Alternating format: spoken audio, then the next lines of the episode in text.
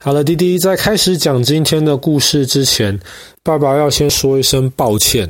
爸爸这一阵子实在是太忙了，依然忙到忘记讲到塞浦路斯这个国家。那还好是哥哥昨天晚上提醒爸爸，所以爸爸今天得先暂时离开阿拉伯半岛，我们得先回到地中海上面讲塞浦路斯这个地方。塞浦路斯其实很小。那爸爸去年也讲过这个国家的故事。塞浦路斯有一个很大的一个问题，就是虽然这个国家很小，但这个国家背后其实有两股庞大的势力，一股是希腊，另一是土耳其。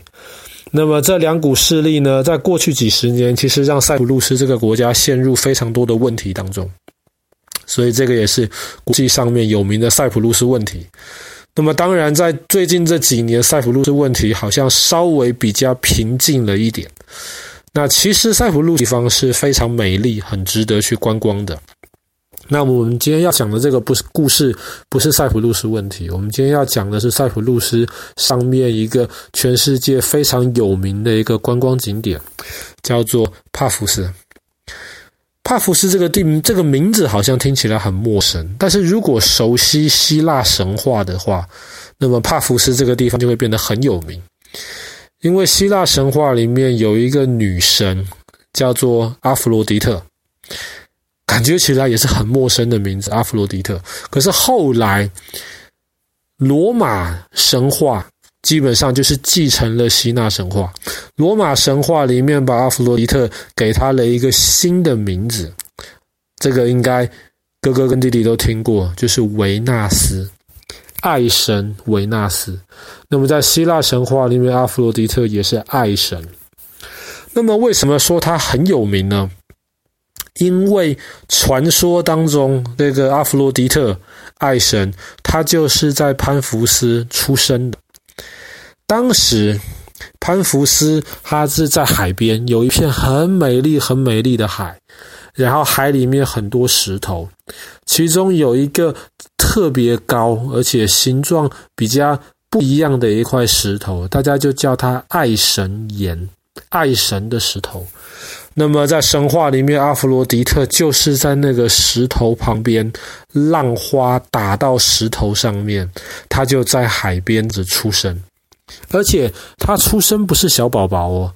这个爱神一出生的时候就是一个非常非常美丽的少女。那么当时在这个神话世界里面，基本上整个天庭最美的人就是这个阿弗罗狄特。那么后来其实很多画家都有把这个在海里出生的这个爱神，那么画出来。那么，其中最有名的应该就是在意大利呃翡冷翠的这幅提香画的这个神维纳斯，维纳斯的诞生。那么基本上其实就是在画。那么也是因为传说当中爱神在这里出生，所以在很久以前，帕福斯这个地方就有建一座爱神庙。今天这个爱神庙基本上。只剩下这个地基的这个遗迹了，就是你还看到它当时那些柱子啊，甚至这些墙壁啊是怎么盖的，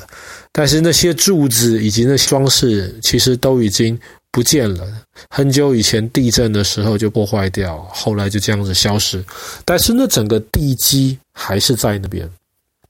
那么，其实即便到现在，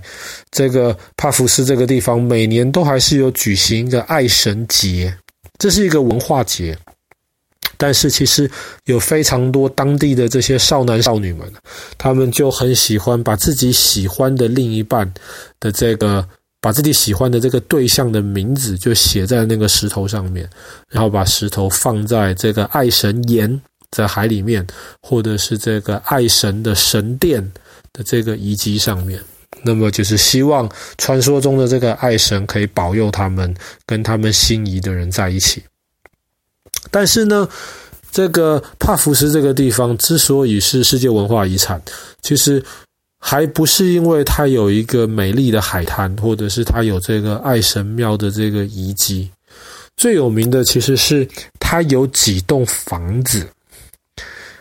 为什么说这个几栋房子很有名呢？其实，帕福斯这个地方，在以前，它就是一个因为有爱神庙在那边，所以有非常多人到那边去祭拜这个爱神，所以这个城市其实一直也还算是蛮有钱，经济情况蛮好的。那么当地当然就有很多的这些贵族，然后会在那边建造他们的这些别墅，他们住在那边的房子。然后在那个爱神庙的那个遗迹附近那一整块，其实是现在帕福斯的这个考古基地。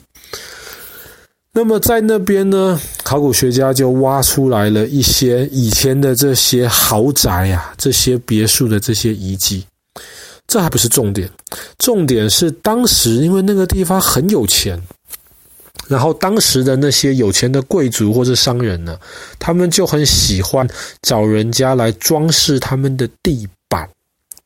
他们用什么方法来装饰呢？那当然就是用马赛克。我们其实之前有好几次的故事都有提到这个很漂亮、很伟大、流传到今天的马赛克的这个作品。那么，在这个帕福斯的这个考古基地里面呢，基本上就有四栋当时的这个别墅，然后大家在里面找到了相对还蛮完整的这个马赛克的遗迹。这马赛克上面其实石头画出来的这个图案，绝大多数也都是这些希腊的神话。这些东西我们其实呃太多了，这个。这个我们很难讲，但是其中最有名的一幅马赛克，也是现在塞浦路斯的这个国宝，它上面石头拼画出来的这个故事，其实是很有名的一个希腊的故事，叫做《利达与天鹅》。那么，《利达与天鹅》这个故事呢，其实也跟我们刚刚说到的这个爱神是有关系的。那为什么有关系呢？因为其实传说当中，这个爱神阿弗罗狄特她是最美丽的。那么其实非常非常多人，他们都不是人呐，就非常非常多希腊的的这些神仙呐，他们都非常想要能够跟阿弗罗狄特在一起。所以阿弗罗狄特当然也是眼睛非常长在头顶上，心高气傲这样子的感觉。然后在那个时候呢，地上有一个男孩子，这个男孩子是一个王子，然后他就爱上了一个非常非常美丽的一个女孩子，这个女孩子就叫做丽达。然后阿弗罗狄特在天上也听到了，哎，听说地上有一个年轻而且非常帅气的王子，他就非常的好奇，他就想去找这个王子。结果，当这个有名的爱神出现在这个王子面前的时候，哎，王子竟然不把爱神当一回事。那阿弗洛狄特非常非常生气啊！从来都是别的神仙求着想跟他在一起，结果今天他自己去找王子，但是王子竟然理都不理他。后来他很生气，然后他发现了原因，原因就是因为丽达这个美丽的姑娘。然后王子非常非常爱这个丽达，他都跟丽达要结婚了，但是在结婚之前，他就把丽达放在一个小岛上面的一个美丽的房子里面，让丽达在里面好好准备到他们结婚的那一天。阿弗洛狄特非常嫉妒这个王子啊，这个爱神其实品性不是太好的，当时他为了报复这个王子，他就去。把这个美丽的这个女子丽达这件事情告诉了天神宙斯。宙斯是希腊神话里面的这个主神呐、最厉害的就是这个宙斯。那宙斯听说地面上有一个非常美丽的的一个女孩子叫做丽达，后来宙斯就决定了，他就自己变成了一只白色的大天鹅。然后飞到那个岛上的房子里面去，然后在那边引诱了丽达。丽达后来就帮那天鹅生下了孩子。当然，这个都是神话，但是这个却是希腊或是整个欧洲的这个艺术史上面非常有名的一个图画，因为其实非常非常多的这些艺术家用各种不同的方式，其实都描述过了这个利达与天鹅的这个神话。那么塞浦路斯的一个国宝，现在在塞浦路斯国家博物馆里面，就是当时在这个帕福斯这个地方发现的利达与天鹅的这个马赛克，其实非常的精致。